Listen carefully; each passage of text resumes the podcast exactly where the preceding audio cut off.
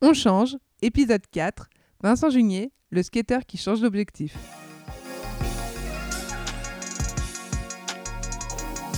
Allez, go On change Avant de rencontrer Vincent Junier, j'ignorais complètement que ce type de métier pouvait exister.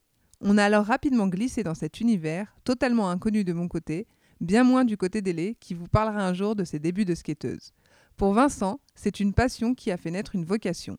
Vincent a suivi pendant des heures, à travers le monde, des skateurs pour les filmer sur leur territoire, passer des heures à refaire la même figure pour capter le meilleur instant. Il nous fait découvrir un monde particulier et passionnant, où des codes sont ancrés au sein d'une véritable communauté. Vincent a aujourd'hui choisi de changer de métier. Il nous explique son parcours pour arriver ici, les difficultés qu'il a pu rencontrer et les évolutions qu'il a choisies. Découvrez et écoutez ce nouvel épisode de On Change. Éléonore donne la parole à notre quatrième invisible. Allez, go, on écoute Vincent. Merci Vincent d'être euh, avec nous sur le podcast On Change. Euh, je suis très très heureuse euh, de pouvoir t'interviewer parce que je trouve que ton parcours est passionnant et parce que j'aime beaucoup l'univers du skate aussi. Et du coup, ça va être, je pense, un univers que beaucoup de gens qui nous écoutent vont découvrir. Donc, je vais avoir des questions peut-être parfois un peu basiques ou généralistes pour découvrir ce milieu et découvrir ton parcours. Donc, tu n'hésites pas à être pédagogue. Ma première question, elle concerne ton, ton parcours justement. Hum, est-ce que euh, dire que tu es un documentariste de skate, c'est une bonne définition pour décrire ce que tu as fait pendant de nombreuses années euh, au sein de ce milieu? Alors on peut utiliser le terme de documenter, je pense, parce que comme, euh, comme tu l'as décrit, au final, moi je suis avec ma caméra toute la journée et je les suis du matin au soir, etc. Sauf qu'on va dire que le rendu vidéo final n'est pas un documentaire, c'est vraiment axé skate même si ça se fait aussi, mais c'est d'autres choses. Ça fonctionne plus vraiment au niveau des, figures, etc. Le but étant donc de, comment dire, d'avoir un maximum d'endroits différents. C'est pour ça qu'on voyage beaucoup. C'est beaucoup lié à l'architecture également, d'où l'intérêt d'aller dans différents pays, etc. Donc oui, on peut dire ça. Très bien. Et hum, justement, avoir fait ce métier dans cet univers très particulier, est-ce que c'est du sérieux? Est-ce que c'est un rêve d'ado? Est-ce que c'est quelque chose finalement qui devient professionnel sans qu'on s'en rende compte? Comment ça s'est passé en fait pour toi Ce passage, j'imagine que tu skatais avant de faire ce métier. Comment t'es passé d'une pratique à en faire ton métier? Alors bah, c'est un petit peu tout ça à la fois. C'est-à-dire que bah, comme euh, beaucoup de gens, j'ai commencé à faire du skate quand j'étais ado, etc. avec les potes. On avait toujours des, petites caméras qui étaient au, aux parents avec nous, donc on se filmait un petit peu, on faisait des petits montages avec les magnétoscopes, les trucs, c'était euh, c'était un petit peu à l'arrache, mais bon, on s'amusait bien. Et puis bah, au fil du temps, j'y ai vraiment pris goût, c'est-à-dire que même euh, quand c'était avec les copains, etc., je m'investissais quand même pas mal, c'était quelque chose que j'adorais faire, qui m'éclatait, on va dire. Et puis bah, au fil du temps, à force de, pratiquer, de se déplacer un petit peu, etc., on rencontre certaines personnes qui vont avoir un certain niveau, ou qui vont avoir surtout des, des sponsors, en fait. Et du coup, pour ces sponsors, en général, ils ont beaucoup de besoin de photos et de vidéos, justement pour pouvoir à la fois faire la promotion de la marque et puis eux pour pouvoir se, se, mettre en avant, un peu comme n'importe quel sportif qui a envie d'évoluer. Donc, bah, à force de, de, rencontrer des gens, etc., moi j'ai fait des études, euh, j'ai fait une école de cinéma à la base. Dans ce but-là ou à la base, euh, pas forcément dans ce but-là euh, précis? Pas forcément dans ce but-là précis à la base. Moi, j'ai toujours adoré le cinéma, etc. Donc, c'était vraiment, je voulais aller dans le domaine de l'audiovisuel, soit dans plus axé sur le montage, même à l'époque, je me souviens. C'était moins filmé, c'était plus faire le, c'était le montage qui m'intéressait. Et puis, en gros, je suis tombé dans une école qui n'était pas terrible, une école privée qui coûte super cher et au final, c'est pas tip top. Donc avec euh, l'argent de la deuxième année, en gros, je me suis acheté ma première caméra, mon premier ordinateur professionnel, c'était en 2003, fin 2003. Et du coup, j'ai commencé comme ça avec les quelques, quelques mecs que je connaissais qui avaient un peu des sponsors, qui avaient besoin d'images, donc on a commencé à filmer un petit peu comme ça. Et justement, c'est un milieu qui est fermé, où on accède en étant super bon en skate, et euh, du coup, comme tu dis, on se fait des copains, on se fait du réseau, on se fait remarquer, on fait des belles images. Et euh, finalement on fait un petit peu son trou comme ça. Ou est-ce que si tu n'étais pas skateur, tu aurais pu euh, faire la même chose? Non, ça c'est impossible. C'est impossible d'être euh, caméraman dans ce milieu-là si on n'en fait pas à la base, sachant qu'on passe notre journée sur un skate à suivre d'autres skateurs, une caméra à la main. Donc il y a besoin déjà d'avoir une certaine, euh, un, certain, certain nombre d'années de, ouais. de pratique derrière. Et puis dans tous les cas, c'est quelque chose qu'on fait par, par passion. Donc si on n'est pas vraiment dedans de la base, ça ne fonctionnera pas. Et c'est aussi un milieu assez, j'ai pas envie de dire fermé, mais on va dire que si on n'a rien à voir avec ce milieu et qu'on débarque comme ça du jour au lendemain en disant moi je veux faire ça, si on n'a pas un petit bagage, en général ça va pas le faire. ouais. Ça va pas le faire. Ok, et justement, est-ce qu'il y a des personnes qui t'ont accompagné depuis le début et qui sont toujours là à tes côtés et que tu identifies et qui t'ont qui t'ont aidé euh, au fil des années ou, ou- ou est-ce que ça change vachement en fonction des projets, des marques euh, Ça change beaucoup, sachant que bah, je me suis fait beaucoup d'amis, notamment au début que j'ai toujours, avec qui on va toujours faire un peu de skate, etc. Mais euh, voilà, c'était il y a c'était il y a 15 ans, on a tous plus de 35 ans, donc bon, il y en a beaucoup qui, qui ont arrêté ou qui sont passés à autre chose ou qui font ça juste pour, euh, pour le fun maintenant, on va dire.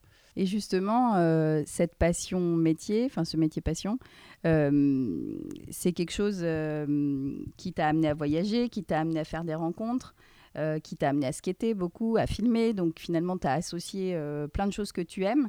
Euh, c'est quoi que tu as préféré dans ces 15 années passées? C'est voyager? C'est c'est tout? C'est Est-ce qu'il y a quelque chose que, as vraiment, que tu retiens en particulier de ces 15 années? Ouais, ce sont les voyages, c'est sûr. Mm. C'est sûr, j'ai fait un nombre de voyages assez conséquent que j'aurais jamais fait sans ça. T'es allé où, par exemple? Fais-nous un peu rêver. Bah, je suis allé pas partout, mais euh, voilà, je suis quand même allé pas mal de fois aux États-Unis. Je suis allé plusieurs fois en Chine, dans toute l'Europe. C'est assez facile de voyager en Europe, donc euh, je suis allé un nombre de fois incalculable à, à Barcelone, en, Afrique du Nord. en- ouais, enfin, il y en a eu- il y en a eu beaucoup. Il y en a eu beaucoup. Et c'est quoi un voyage euh, type, euh, un voyage pour aller filmer des skateurs? C'est quoi? Il y a une ambiance particulière, j'imagine. Il y a un- une logistique particulière. euh, Euh, bah, Il y a un côté euh, assez- camaraderie assez fort, on va dire, parce qu'au final, on passe un pro sachant qu'un projet vidéo, si pour un skater, on va dire que pour arriver à sortir un clip d'environ 3 minutes, il faut compter un an, Ah ouais. quasi Quand même. quotidiennement, à filmer, filmer, filmer. Donc on passe énormément de temps ensemble, donc du matin au soir, tout le temps, tout le temps. Donc déjà, s'il n'y a pas une très bonne entente, soit avec le skater, soit dans le groupe, forcément, ça, se- Ouais. ça peut très mal se, se Ouais. passer assez rapidement. Mais sinon, au final, le- la journée type, c'est assez simple dans le sens où euh, quand on va quelque part, on, on a déjà des endroits un petit peu où on sait où on veut aller euh, filmer, etc. Donc on prépare ça un petit peu à l'avance, on regarde où sont un peu tous les spots, etc. Et puis on arrive, on a un petit Airbnb, puis on se lève le matin, on part skater vers midi, on rentre euh, quand on rentre, quand on a fini, quand on est fatigué. Des fois, les journées sont relativement courtes. Mhm. Si ça, ça peut arriver que ça aille vite. En général, tout prend du temps. Est-ce que le skateur fait une petite sieste? Ça peut arriver. ça peut Ouais, ça arriver. peut hein. arriver. Entre deux, je sais pas, par exemple, on va filmer quelque chose pendant deux heures, on va faire un petit break, on se mettre dans un petit coin, manger un coup, Ouais. hop, on va aller ailleurs, Repartir, et puis il va repartir derrière, etc. C'est vraiment, il y a, j'ai pas envie de dire qu'il n'y a pas de journée qui se ressemble, mais c'est vraiment varié, a- on va dire diversifié. Il y a Et justement, ta relation, t'en parlais un petit peu, la, la relation que tu entretiens avec les skateurs que tu suis, c'est une relation quoi? C'est des clients, c'est des, c'est des potes, c'est quelle est la relation entre toi et eux finalement vous, vous partagez quoi? C'est d'a- tout d'abord amical, Ouais. comme je disais, parce qu'il faut qu'on s'entende bien pour pouvoir faire du bon travail, tout simplement. S'il y a des tensions, ça ne peut pas fonctionner. Après, il y a forcément un rapport, euh, un petit côté qui est rapport au travail, on va dire, notamment avec les commanditaires, on va Mhm. dire. Mais sachant que même dans les plus grosses marques, même chez les équipementiers sportifs, etc., type Nike ou Adidas, tous ceux qui gèrent le côté skate, ce sont des anciens pros, des anciens skateurs, etc. Ouais. Donc ce sont des gens qui connaissent très bien le Ouais. milieu. Donc en fait, la plupart du temps, on se connaît déjà avant. Ouais. Et même quand on discute, etc., il n'y a pas ce côté un peu formel qu'on peut Mm. avoir avec un patron ou quelque chose Ouais. comme ça. C'est toujours un petit peu détendu, Ouais. on va dire, plus Il y a détendu. une, que il y a un une confiance, euh, ouais, il y a une confiance euh, du fait que vous faites partie de la même communauté entre guillemets. Enfin, en tout cas, vous connaissez euh, les, le quotidien de chacun, et du coup, euh, il n'y a pas besoin de se dire les choses. Les Voilà, choses se chaque- font. On, on se connaît tous, par exemple, euh, autant que, que ce gars, quand il vient me- m'embaucher, par exemple, il connaît mon travail, il sait ce que j'ai Mm. fait, surtout maintenant avec Internet, les réseaux sociaux, etc., tout va très vite, c'est assez simple, il suffit de taper dans Google un, Ouais. un nom et on trouve tout de suite la plupart des, des choses que cette personne a faites. Donc au final, il y a un- il n'y a pas un rapport de démarche qui est le même que dans un autre travail. Au final, quand on va vers quelqu'un, c'est parce qu'on sait déjà ce qu'il fait et on lui propose la chose. Et si la personne est disponible, en général, on dit oui tout de suite et, et c'est parti. Et c'est parti. Et du coup, au bout de 15 ans, tu es toujours passionné Toujours. et toujours par le, la vidéo de skate aussi? Toujours, toujours. Après, ben, Parce que- forcément, après 15 ans, on commence à avoir un petit peu mal partout. Ouais. Donc voilà, donc déjà quand on Ça fait commence à être plus dur à- de suivre les jeunes skateurs. Le rythme est assez difficile parce que voilà, moi j'ai 37 ans. Quand on, fait, euh, quand on voyage beaucoup avec une équipe de 7-8 jeunes contre 18 et 20 ans, Mm. faut avouer que quand, euh, quand on part un mois, à partir de deux semaines, ça commence à tirer un petit peu. ouais. Il y a des matins, on a du mal à se lever, on a des courbatures, on n'a pas envie, on a parfois un peu de mauvaise humeur. Enfin voilà, des fois c'est Ouais, un, peu, c'est un peu dur. des fois c'est un petit peu dur, mais c'est mais c'est normal. Et du coup, il y a, il y a une relève? Il y a sûr, des, ouais. ouais. Il y a des jeunes qui, qui font ce métier et Bah, disons que c'est un métier qui est assez dur d'en d'en faire son métier. On va dire, Il y a Mm. énormément de gens qui filment du skate parce qu'ils aiment ça. Ouais. Mais en faire son métier, de là à en vivre pleinement, c'est très compliqué. C'est vraiment très compliqué. Il y en a très peu qui y arrivent au final. Parce que ce sont des. En dehors de quelques grosses marques, notamment les équipementiers, ce sont des marques en général qui n'ont pas des gros budgets. Donc c'est très compliqué d'avoir un, un budget pour se faire payer Ouais. même l'équivalent d'un SMIC sur un an. ouais. Quand on sait que voilà, par exemple, c'est 12 mois, l'investissement financier il est énorme pour la marque, sachant que voilà, comme, comme, comme dans tout déplacement professionnel, la marque prend tout en charge, elle nous prend en charge les billets d'avion, le logement, euh, la, la nourriture, etc. Donc pour au final, pour un clip de 3 minutes avec deux personnes, ça peut vite revenir très très cher. Donc c'est assez compliqué de débloquer des gros budgets qui permettent Ouais. aux, aux caméramans ou aux photographes même de- d'en vivre pleinement Ouais. avec un salaire correct, on va dire. Et aujourd'hui, euh, j'imagine qu'avec euh, les réseaux sociaux, en plus, on voit beaucoup d'images amateurs. Et peut-être que les marques arrivent aussi à se contenter d'influenceurs ou de gens qui. ou pas du tout, ou c'est pas un milieu qui fonctionne comme ça. Dans le skate, ça fonctionne pas trop comme ça, mais en- même s'il y en a, comme, euh, comme dans tout, avec euh, Instagram et les réseaux sociaux, on a vu se développer euh, ce qu'on appelle les, un peu les, les skateurs Instagram, c'est-à-dire Ouais. que eux, justement, ils, ils font l'inverse de ce que nous on fait, c'est-à-dire qu'ils vont pas voyager pour filmer des, des vidéos de 3-4 minutes, etc. Eux, ils vont juste aller faire du skate tous les jours, filmer un tricks, et puis ils vont essayer de faire un, un petit quelque chose qui va leur faire faire un petit buzz sur Internet, avoir, voilà, comme Ouais. tous les influenceurs, avoir la petite tenue qui va bien, les chaussures trucs. Mais eux, ils, sont là-dedans, c'est leur, leur truc, c'est une autre catégorie. Ouais. Après, au final, tout ce qui est réseaux sociaux et Internet, au début, ça a été un petit peu compliqué parce que vu qu'il y avait un- il y a une grosse masse, on va dire, de, de contenus qui sont arrivés d'un coup.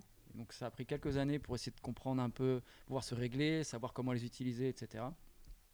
Et donc maintenant, Instagram est plus devenu un outil de promotion pour les marques. Mm. Et donc ça a un peu relancé le truc qui s'était calmé à la fin des années 2000, Ouais. début 2010. Où, euh, en tout cas, moi de mon côté, j'avais un petit peu moins de boulot après la. Enfin, il y a Ouais. eu- il y, a eu une petite crise, etc. Donc Ouais. j'avais moins de, moins de boulot. Et au final, ben, Internet a complètement relancé le, le truc parce qu'avant, on, a- on va dire qu'une marque avait besoin de aller un projet tous les ans ou tous les deux ans.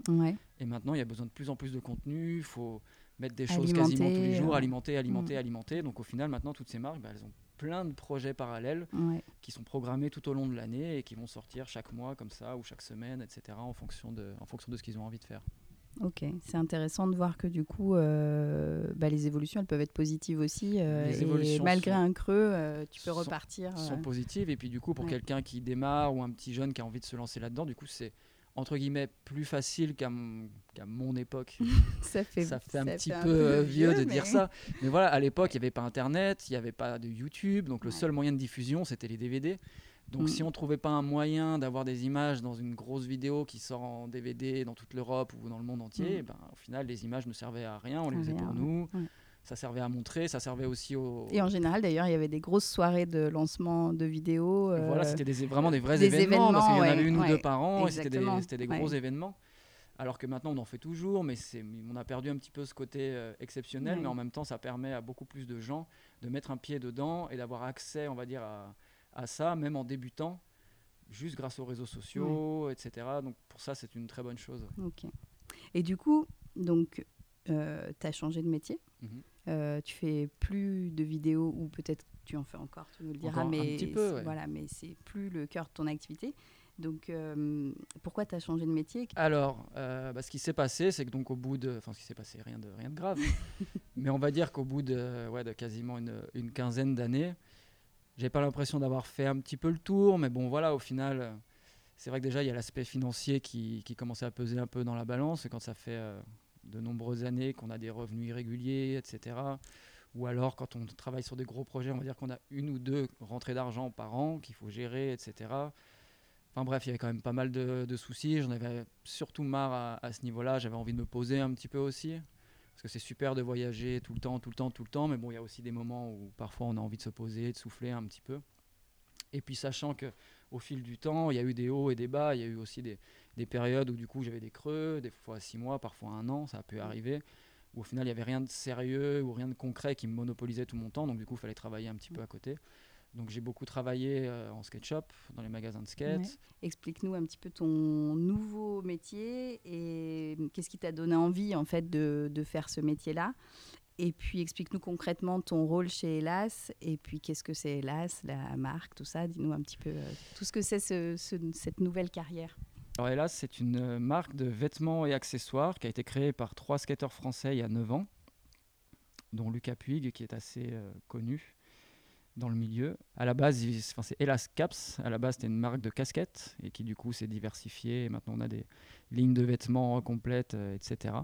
Donc voilà, vraiment inspiré à la fois du skate et un petit peu de la, mode, comme les marques Lacoste ou Ralph Lauren par exemple, qui ont influencé ces, ces, ces trois personnes-là quand ils étaient euh, plus jeunes.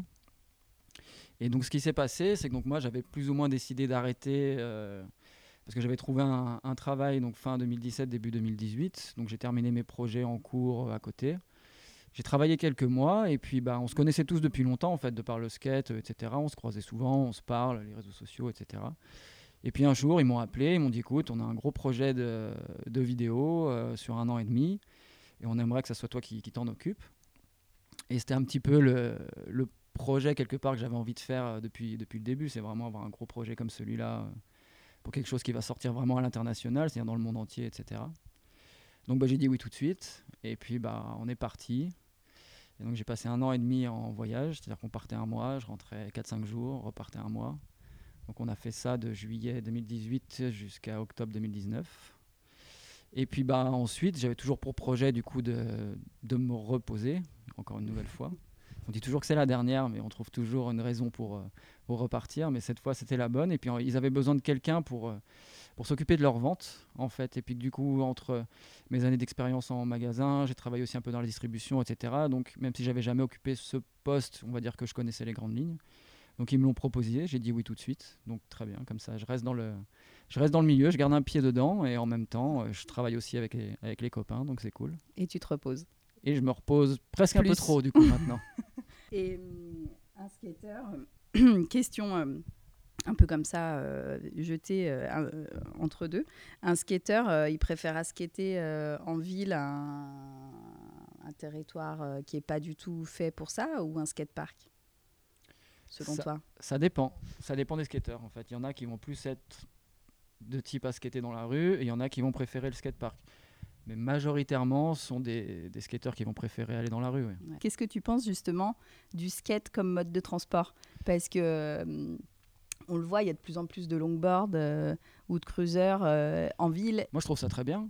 Je trouve ça très bien dans le sens déjà où c'est bon pour l'industrie locale, on va dire. Plus, plus de gens pratiquent, peu importe la manière dont ils pratiquent, mieux c'est surtout en, ce moment. On sait que c'est pas forcément facile pour tout le monde. Donc, euh, voilà, en ce moment il y a le Covid. Donc euh, si vous n'avez pas envie de prendre le métro, prenez un skate. Et puis c'est quelque chose qui se démocratise énormément dans beaucoup de pays, notamment euh, un des numéros un, c'est l'Australie en ce moment, notamment la ville de Melbourne, qui est un des numéros un dans le monde au niveau du développement des, des déplacements doux et verts.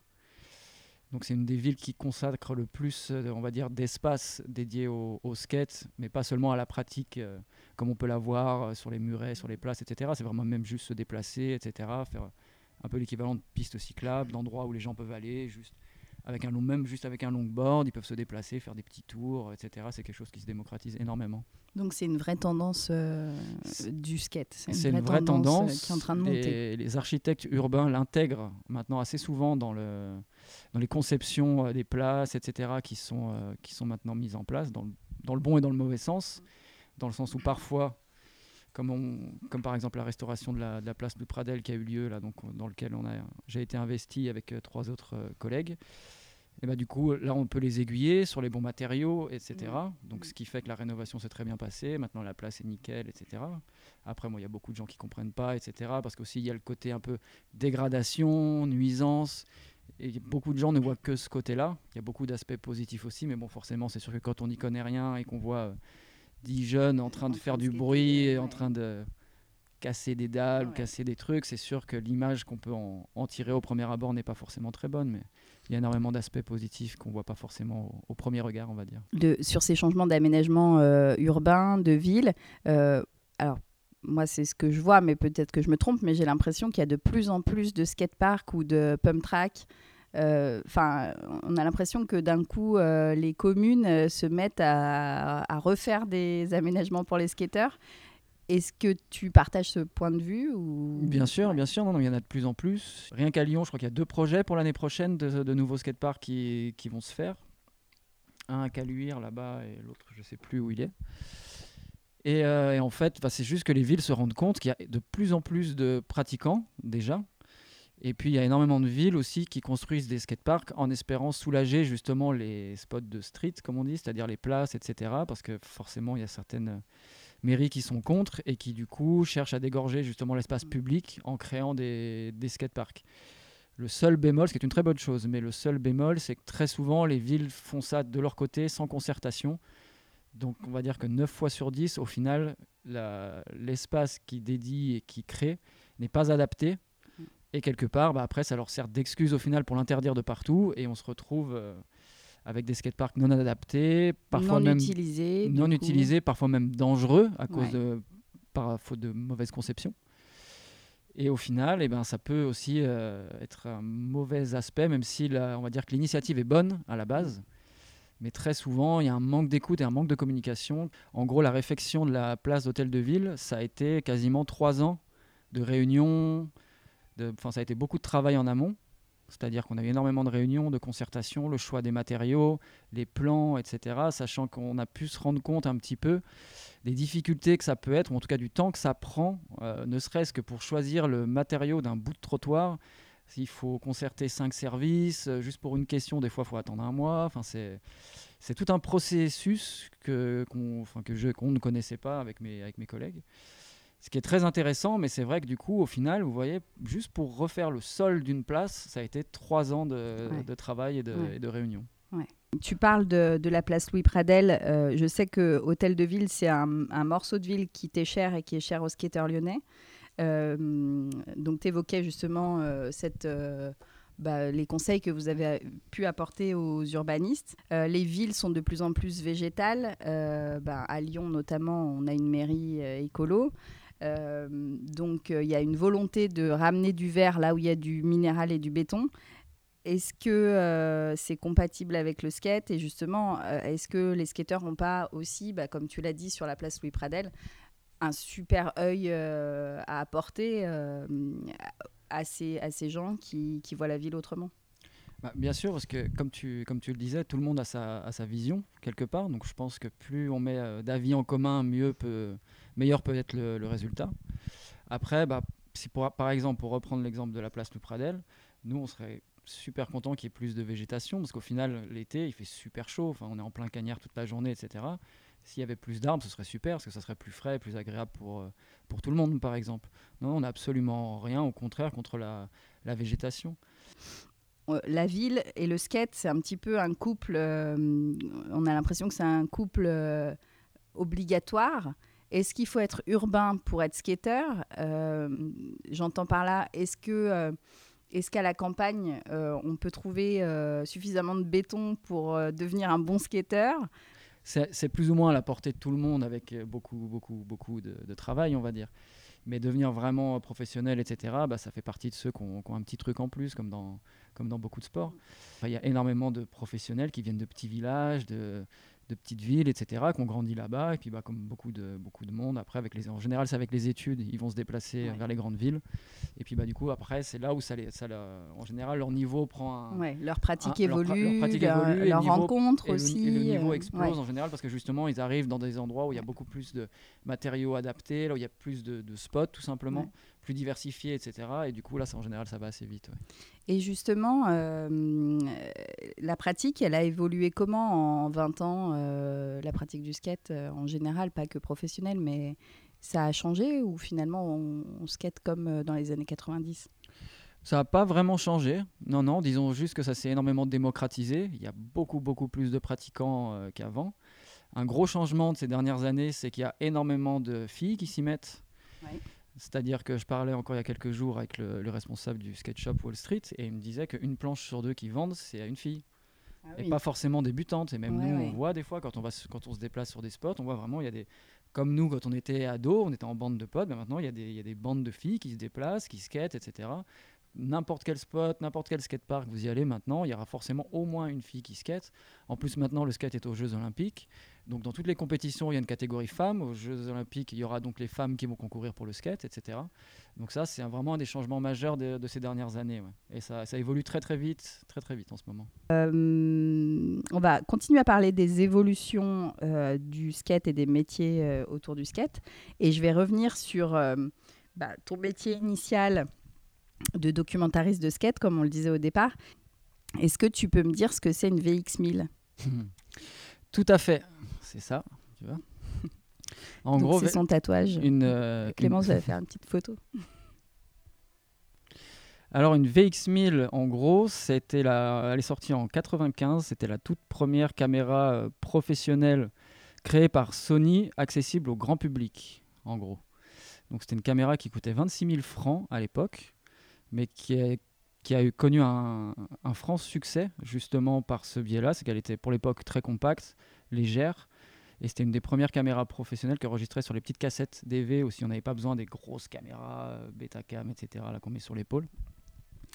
Et en fait, suite à, enfin, suite à la pratique du skate, en fait, il y a euh, donc Century qui est une marque d'objectifs qui a créé euh, le premier fisheye, enfin celui qu'on appelle le extreme fisheye en fait, c'est vraiment le vrai. Avant ça existait, mais ça faisait des espèces de ronds noirs euh, comme sur mhm. un comme sur un Lomo et tout, tu vois.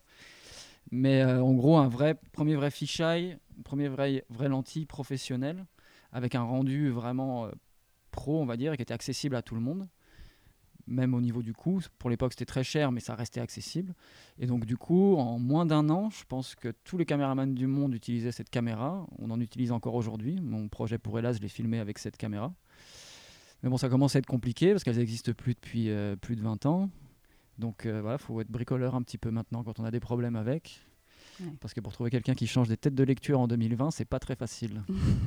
Et du coup, il n'y a rien à remplacer finalement la VX1000. Aujourd'hui, il y a pas une caméra qui est aussi. Si, si, c'est différent parce qu'en fait, à l'époque, on filmait, tout était en 4 tiers, etc. Maintenant, depuis l'apparition de la HD aux alentours de 2007, maintenant tout est filmé en 16 neuvième avec les caméras HD, etc. Donc, ils ont créé un objectif aussi pour les caméras HD, etc. Mhm. Qui est c'est quasiment le.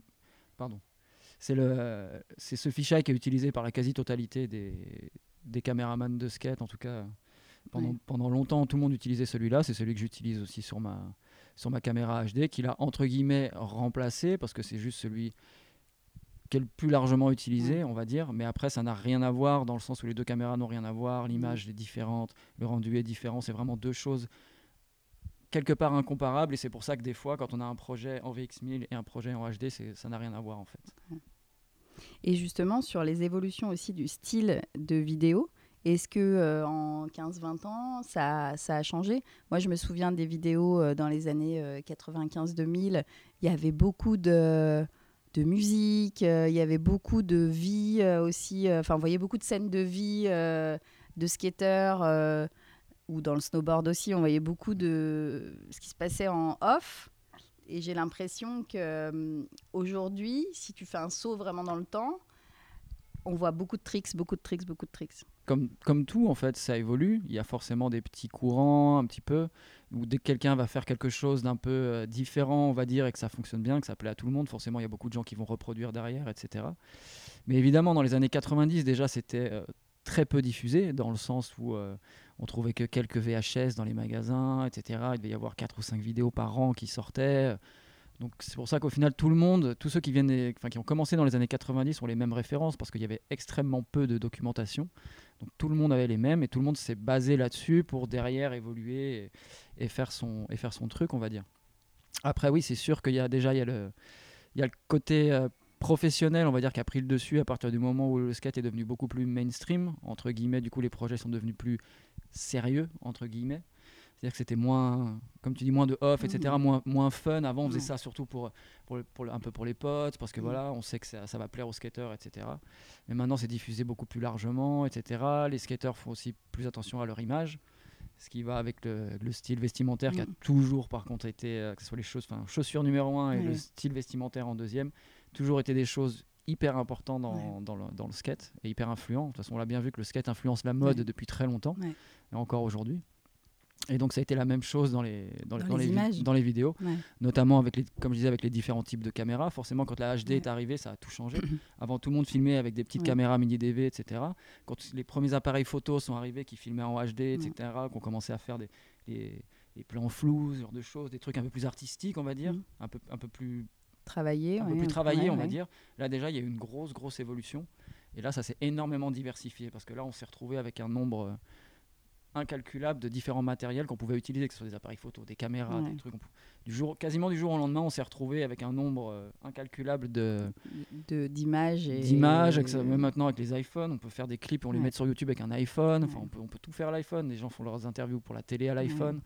Voilà, ça va super vite. Et au ça final, très vite. au final, on voit un peu comme des appareils photo, tout a un rendu un petit peu différent. Ouais. Donc voilà, ça va juste dépendre de ce- du rendu qu'on a envie de, de donner. Et justement, tu parlais de la mode vestimentaire, donc c'est bien, ça me fait euh, sauter sur la question suivante. Euh, le, le- la mode enfin tout ce qui est mode vestimentaire, oui, autour du skate, tu le dis, ça a beaucoup influencé la mode en général. Euh, on a en tête des marques comme Vans. Qui sont portées par plein plein de gens euh, qui n'y connaissent rien au skate et qui n'ont pas forcément cette culture-là, mais qui portent des Vans. Euh, et aujourd'hui, on a par exemple Vuitton qui sort une chaussure de skate euh, avec un skater pro, je crois, euh, Ouais, Lucien, Clark. Voilà. Euh, c'est quoi l'étape du moment? C'est ça, c'est c'est le côté hyper élitiste et luxe euh, dans la mode, hein, je parle. Euh, sachant qu'on avait déjà eu Suprême euh, il y a quelques années où le positionnement il était quand même assez élitiste, enfin fermé, peu accessible. et puis il y avait une collab d'ailleurs Suprême et Vuitton. Donc c'est ça la tendance selon toi? C'est c'est- C'est pas la tendance, on va, je dirais plutôt que c'est un, un courant. On va dire qu'il y a certains skateurs, surtout chez les jeunes, qui aiment la mode, qui, ce qui est vraiment différent de, on va dire, de ma génération, parce que nous, on était vraiment euh, réfractaires à tout ça, c'est-à-dire qu'on a tendance à beaucoup se moquer euh, de la mode, les défilés avec les, les mannequins en maillot de bain avec un skate sous le bras. Enfin, je veux dire, je suis pas. C'était pas compatible. Je suis pas fermé, mais bon, il y a des fois où on se demande un peu ce que ça fait là, et on sait que c'est l'effet de mode, euh, etc. Après, pour en revenir à, à Vuitton, par exemple, qui fait une première chaussure de skate, bah écoute, c'est une première, donc on verra, on verra ce que ça donne, parce que là, c'est tout frais, hein, ça a été annoncé il y a une semaine, quelque chose comme ça. Sachant qu'en l'occurrence, ce skater-là, il est dans la mode depuis très longtemps, il est mannequin, etc. Notamment avec un autre skater qui s'appelle Evan Mock, qu'on voit beaucoup dans la rue en ce moment, là, sur des, sur des affichages pour des grandes marques, etc. Donc après, en Mais c'est un vrai gros, skater euh, pro Ouais, ouais, qui ce sont fait vraiment skateurs. partie du milieu euh, en fait, ce sont, skate. des, ouais. voilà, ce sont des vrais skateurs qui, au final, ont, euh, aiment des choses en dehors du skate qui leur sont propres. En l'occurrence, eux, c'est la mode, euh, etc. Eux, ils viennent de Londres, sont des Anglais, donc ils ont vraiment le pied dedans depuis qu'ils sont jeunes, euh, etc. Donc au final, après, je pense que quand, tu- quand une marque comme Vuitton vient te voir et te propose, euh, je pense, un, un très très bon contrat pour ce genre de choses, c'est difficile de dire non, sachant qu'en plus, lui, il est, il est dedans. Donc on va voir ce que ça donne. Mais moi, je pense que ça, je suis pas convaincu que ça va fonctionner. Je pense que c'est très bon pour eux, pour la marque, pour Mhm. l'image, Ouais. parce que justement, ils vont chercher à toucher beaucoup plus de jeunes aujourd'hui pour plus tard. En fait, Ouais. tout ça, c'est de l'investissement pour plus tard. Ouais. C'est pour que les jeunes de 15 ans aujourd'hui qui voient du Louis Vuitton sur un skater, Ouais. bah, dès qu'ils auront les moyens de s'acheter leurs vêtements, bah, qu'ils aient envie de porter du Vuitton. Ils vont, je sais pas, je pense pas qu'ils vont faire une ligne complète, en tout cas pas pour l'instant. Mais je pense qu'ils tâtent, en fait. Ils essayent et ils essayent. ils lancent un peu une balle et ils vont voir ce qui, ce qui revient. Donc on va attendre de voir. Même moi, je sais pas trop. Après, moi, c'est pas du tout ma cam, mais on va voir ce que ça donne. ouais. Je pense qu'ils cherchent juste à toucher un, un environnement différent de ce que les marques visent d'habitude. Ouais. Et justement, la chaussure de skate, parce qu'on voit que Vuitton s'est positionné sur la chaussure et pas euh, sur un autre vêtement. Euh, la chaussure de skate, moi je me souviens euh, au collège, les chaussures de skate, c'était voilà, c'était quelque chose. Il fallait avoir telle paire, le pro modèle, enfin tous ceux qui étaient un peu qui gravitaient autour du skate, c'était vraiment quelque chose d'avoir une paire de chaussures de skate. donc Vuitton l'a investi sur une chaussure. C'est vraiment toujours la chaussure dans la mode euh, qui, qui remporte, je sais pas, le plus d'adhésion Dans, le, skate, en, général, c'est en général, c'est les chaussures parce que bah, déjà, on utilise nos pieds. Donc on voit nos pieds qu'on utilise toute la journée. Donc il faut que la chaussure soit adaptée, il faut qu'elle nous plaise visuellement. Parce que quand euh, on a cette sensation de, bien-être et de confiance, quand on, regarde, quand on regarde en bas, qu'on voit qu'on a le pantalon qui tombe bien sur la chaussure, que la chaussure elle est bien, etc. Donc il y a ce petit côté-là qui est je sais pas d'où ça vient, mais tous les skateurs ont ça. En fait, on aime les, on aime les chaussures. Il y a énormément de skateurs, même moi, on aime bien justement quand elles sont un peu usées déjà. On aime bien justement quand elles ont pris un peu des, des marques, etc. Ça donne un petit, un petit cachet. Et ouais, il y a toujours eu cette ce truc avec la chaussure de skate et qui va plus loin que le skate parce qu'il y a eu différents moments, de différentes périodes dans ces 15-20 dernières années. On a vu qu'il y a eu des phénomènes des modes où, comme tu disais, il y a beaucoup de gens qui se sont mis à porter des chaussures de skate alors qu'ils n'ont jamais, jamais mis les pieds euh, dessus de leur vie. Donc ça prouve bien que ça reste un, que c'est quand même un milieu extrêmement influent et que mm. ça et que ça pèse dans, dans, beaucoup, enfin que on va dire que c'est beaucoup plus large que ce qu'on pense. On va dire que ça se limite pas juste aux, jeunes qu'on voit au skatepark, c'est beaucoup plus large que ça. Très bien. Euh, bah maintenant, on va aller sur les questions bonus. On a fait le tour des, de toutes les questions. Oh, Donc les questions bonus. Euh, c'est les petites questions à la fin qui n'ont rien à voir avec euh, l'univers dans lequel tu évolues. Euh, la première question bonus que je vais te poser, donc, c'est est-ce que tu as une musique qui te redonne le moral ou, ou une réplique de film qui te revient sans arrêt ou voilà quelque, une référence? Bah, Une musique en particulier, non, enfin pas une chanson. Mais on va dire que moi, de manière générale, j'écoute des musiques qui, qui, foutent la pêche, qui mettent la pêche. Donc, faut que donc ça va être plus de, la disco funk, ce genre de truc. Ou j'écoute pas mal de, de hip-hop des années 90, j'aime beaucoup. Je suis un, peu, un peu old school, j'ai un peu du mal avec ce qui se fait aujourd'hui. Voilà, après une réplique de film, euh, écoute, euh, je suis ton père. Question bonus qu'on n'a encore jamais posée. Euh, si tu te retrouves face à un mur, qu'est-ce que tu fais? Tu le contournes, tu restes devant, tu passes par-dessus. Et raconte-nous une anecdote. Je sais pas, il y a quoi de l'autre côté? Ah Bah, tu, tu. Ce que tu veux. Tu sais pas. Bah, du coup, ouais, faut aller voir derrière. Ouais. Donc, toi, t'irais hmm? Ouais. En skate? Probablement. Hmm. Ça va plus vite. ouais. Dernière question bonus. Euh, il y a des moments clés dans la vie, euh, comme par exemple quand on découvre que le Père Noël, il n'existe pas? Euh, et alors, je vais parler de Clémence. Euh, Clémence, elle a su euh, assez tôt que le Père Noël n'existait pas, mais elle n'a pas voulu se l'avouer. Donc en fait, elle a fait semblant d'y croire, genre, je sais pas jusqu'à quel âge, mais très très tard. et voilà. Et du coup, c'est ce qui fait qu'elle est un peu. enfin, elle explique son côté un peu rêveuse et qu'elle a besoin de se faire un monde un peu imaginaire quand la vie devient un peu trop sérieuse et, adulte. Euh, et du coup, est-ce que toi, tu as un moment comme ça euh, Enfin, déjà, est-ce que tu crois encore au Père Noël? Et est-ce que tu as un moment qui t'a marqué Tu as un moment qui t'a marqué euh, où tu t'es dit ouais, je bascule dans un monde d'adultes et, soit je l'assume, ou alors au contraire, comme dit Clémence, bah, je fais semblant que c'est pas vrai? Mmh c'est pas forcément un moment où euh, j'ai basculé dans la vie euh, d'adulte, mais on va plus dire, bah, pour revenir, ça reviendra au sujet. C'est je me souviens de la première fois que j'ai vu un, caméraman de skate professionnel filmer devant moi. Et en fait, je l'ai vu faire et je me suis dit, c'est ça que je veux faire. Je veux, je veux être lui, je veux être ce, je veux être ce type. Et donc, du coup, ça a pris un peu de temps, mais, j'y suis arrivé. Voilà, ça, c'est un, un, bon souvenir. C'était à Hôtel de Ville. Ben, la boucle est bouclée. et du coup, la toute dernière question, c'est qui incarne le changement pour toi? Euh, Pour moi, vraiment, le, plus gros changement, comme je disais ces dernières années, c'est euh, le côté féminin du skate qui, qui évolue très vite et, euh, et, très fort, on va dire. Voilà, et il y a une petite, une, une brésilienne qui s'appelle Raissa. Elle, elle est encore toute jeune, etc. Mais je pense que dans quelques années, elle va vraiment faire bouger les choses, elle va faire évoluer le, skate dans le bon sens. Il y a vraiment beaucoup de petites filles qui doivent déjà être en train de s'identifier à elle et on va voir où, elle- où elle mène tout ça. Super. Mais écoute, moi j'ai trouvé que c'était passionnant de t'écouter et je te remercie vraiment de nous avoir fait confiance et d'avoir répondu à ces questions. Et comme tu l'as dit au départ, c'était pas évident d'être de l'autre côté. Et bah, je trouve que voilà, tu nous as parlé de manière très authentique et, et on a découvert plein de choses. Donc euh, c'était le but de cette interview. Donc je te remercie vraiment beaucoup. Euh, merci à vous d'avoir pensé à moi, c'était cool. Merci d'avoir écouté Vincent. J'espère que vous avez aimé comme moi entrer dans le monde du skate pendant cette conversation avec Elé.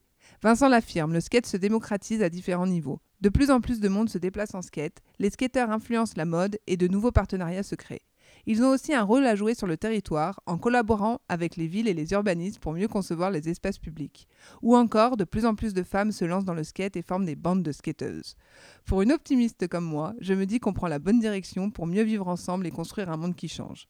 Si vous avez aimé, suivez-nous sur Instagram, abonnez-vous à notre podcast, mettez-nous des étoiles et n'oubliez pas la petite cloche.